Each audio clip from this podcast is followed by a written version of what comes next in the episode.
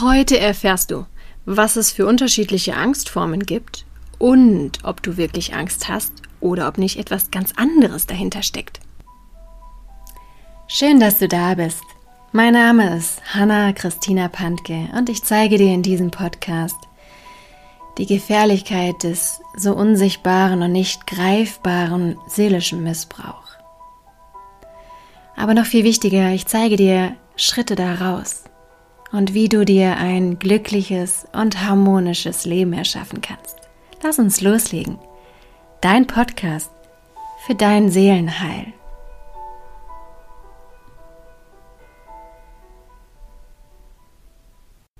Ja, schön, dass du eingeschaltet hast. Wenn du schon länger dabei bist, dann weißt du, dass wir die letzten Folgen das wunderschöne Thema Liebe hatten und in sieben Podcast-Folgen uns diesem Thema ein bisschen angenähert haben. Das heißt, was bedeutet überhaupt wahre Liebe? Was bedeutet es auch, ja, in Bezug auf toxische Menschen? Und wie kannst du dich selber auch auffüllen? Also, wenn du diese Folgen dir noch nicht angehört hast, dann lege ich dir die wirklich wärmstens ans Herz. Ab heute, ja, ab dieser Podcast-Folge 77, wenden wir uns dem Thema Angst zu.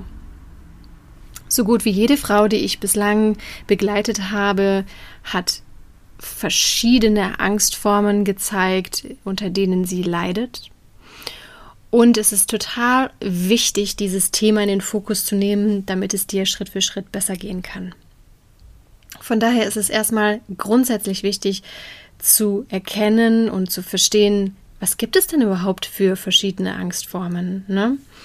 Und ja, wenn man sich dann da ja, berühmte Psychoanalytiker anguckt, wie zum Beispiel den Dr. Med, Hans-Joachim Marz, der ja in einigen seiner Bücher die Angst in fast schon acht Formen unterteilt, beziehungsweise in vier Mutterängste, in ähm, vier Vaterängste oder auch der sehr berühmte Fritz Riemann, der die Angst in vier Grundformen einteilt. Ne, da kann man sich total verlieren.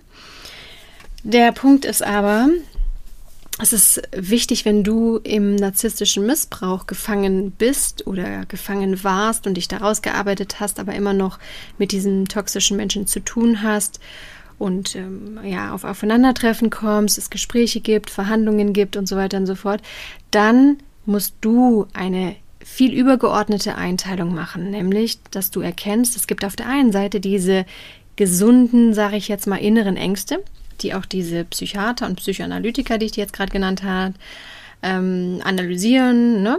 Und wenn du diese gesunden inneren Ängste dir anschaust, auflöst und überwindest, dann kommst du zu einer inneren Entwicklung.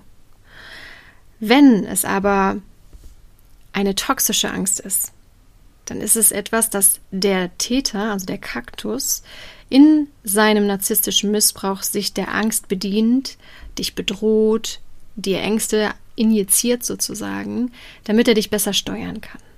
So. Und es ist ein häufiger Fehler, den ich immer wieder beobachte, dass man da gar nicht genug differenziert, sondern versucht, diese toxischen Ängste im narzisstischen Missbrauch mit Techniken aufzulösen, die für gesunde innere Ängste passend sind. Ne? So, das heißt, heute in dieser Podcast-Folge ist es wichtig, dass du für dich mitnimmst.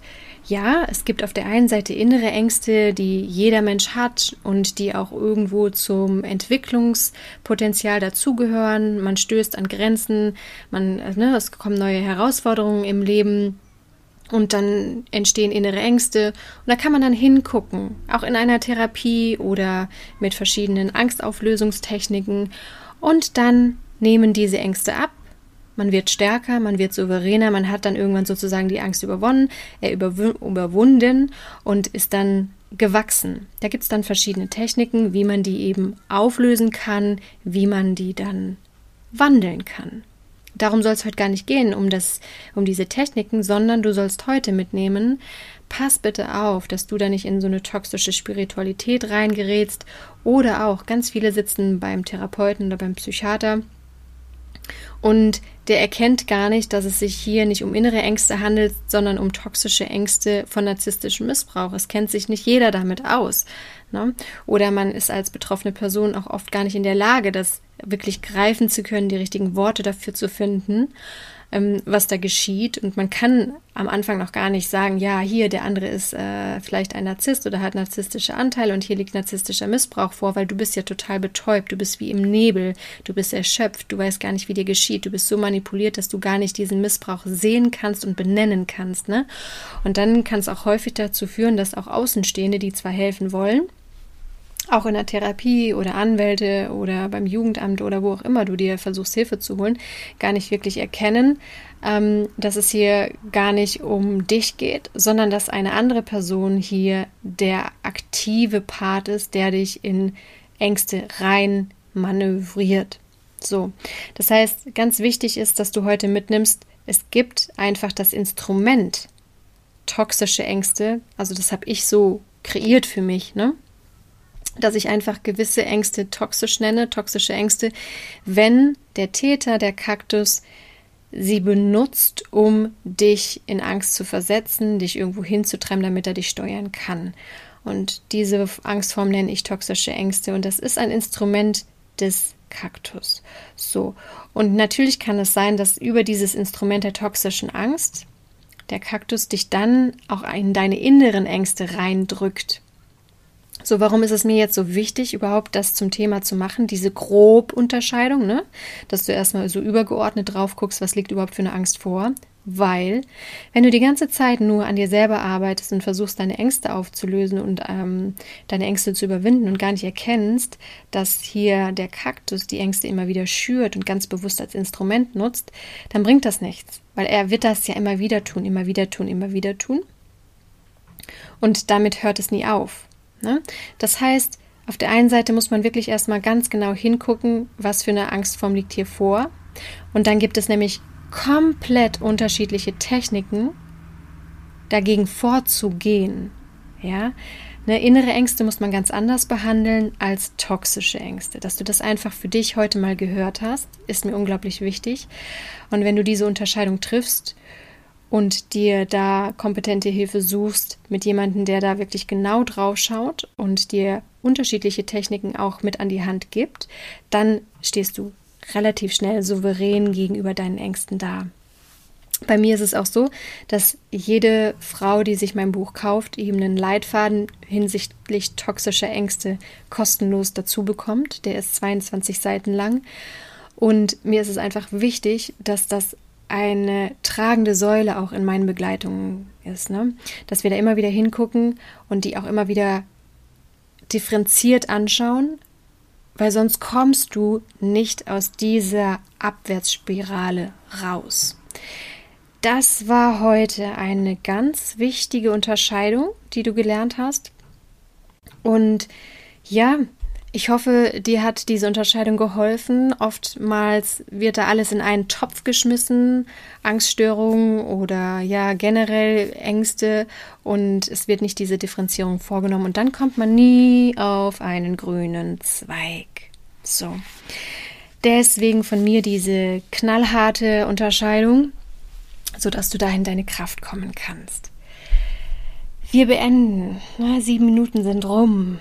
Und wir wollen nicht in die Länge gehen, sondern wir wollen, dass du dir einen Kraftimpuls holst für deine Woche, sodass du da einfach, ja, jetzt auch ganz aufgetankt ins Wochenende gehen kannst. Und deswegen noch dieser spirituelle Spruch am Ende, wie schon seit langem von Rudolf Steiner von dem Seelenkalender für die 34. Woche des Jahres 2023, ja, die letzte Augustwoche. Lausche einfach, lass dich berühren und versuche es nicht mit dem Verstand zu verstehen, sondern öffne dein Herz. Ich fühle fruchtend fremde Macht, sich stärkend mir mich selbst verleihen. Den Keim empfind ich reifend und Ahnung lichtvoll weben, im Innern an der Selbstheit macht. Ich wünsche dir jetzt von Herzen, dass du dich mit deiner Ohnmacht und mit deiner Hilflosigkeit durch meinen Podcast nicht mehr alleine fühlst und dass du die tiefe Gewissheit spürst, dass es ganz viele Menschen gibt, die sich auch mit dem Seelenaspekt auskennen und dir zur Seite stehen werden. Hab den Mut und die Kraft, Schritt für Schritt aus deinem seelischen Missbrauch auszusteigen. Und du wirst sehen, je mehr du aus dem seelischen Missbrauch aussteigst, umso schöner, glücklicher und erfolgreicher wird dein Leben werden. Für weitere Informationen lade ich dich herzlich ein, auf meiner Homepage www.hannapantke.de vorbeizuschauen oder auf meinem Instagram-Kanal Hanna Christina Pantke.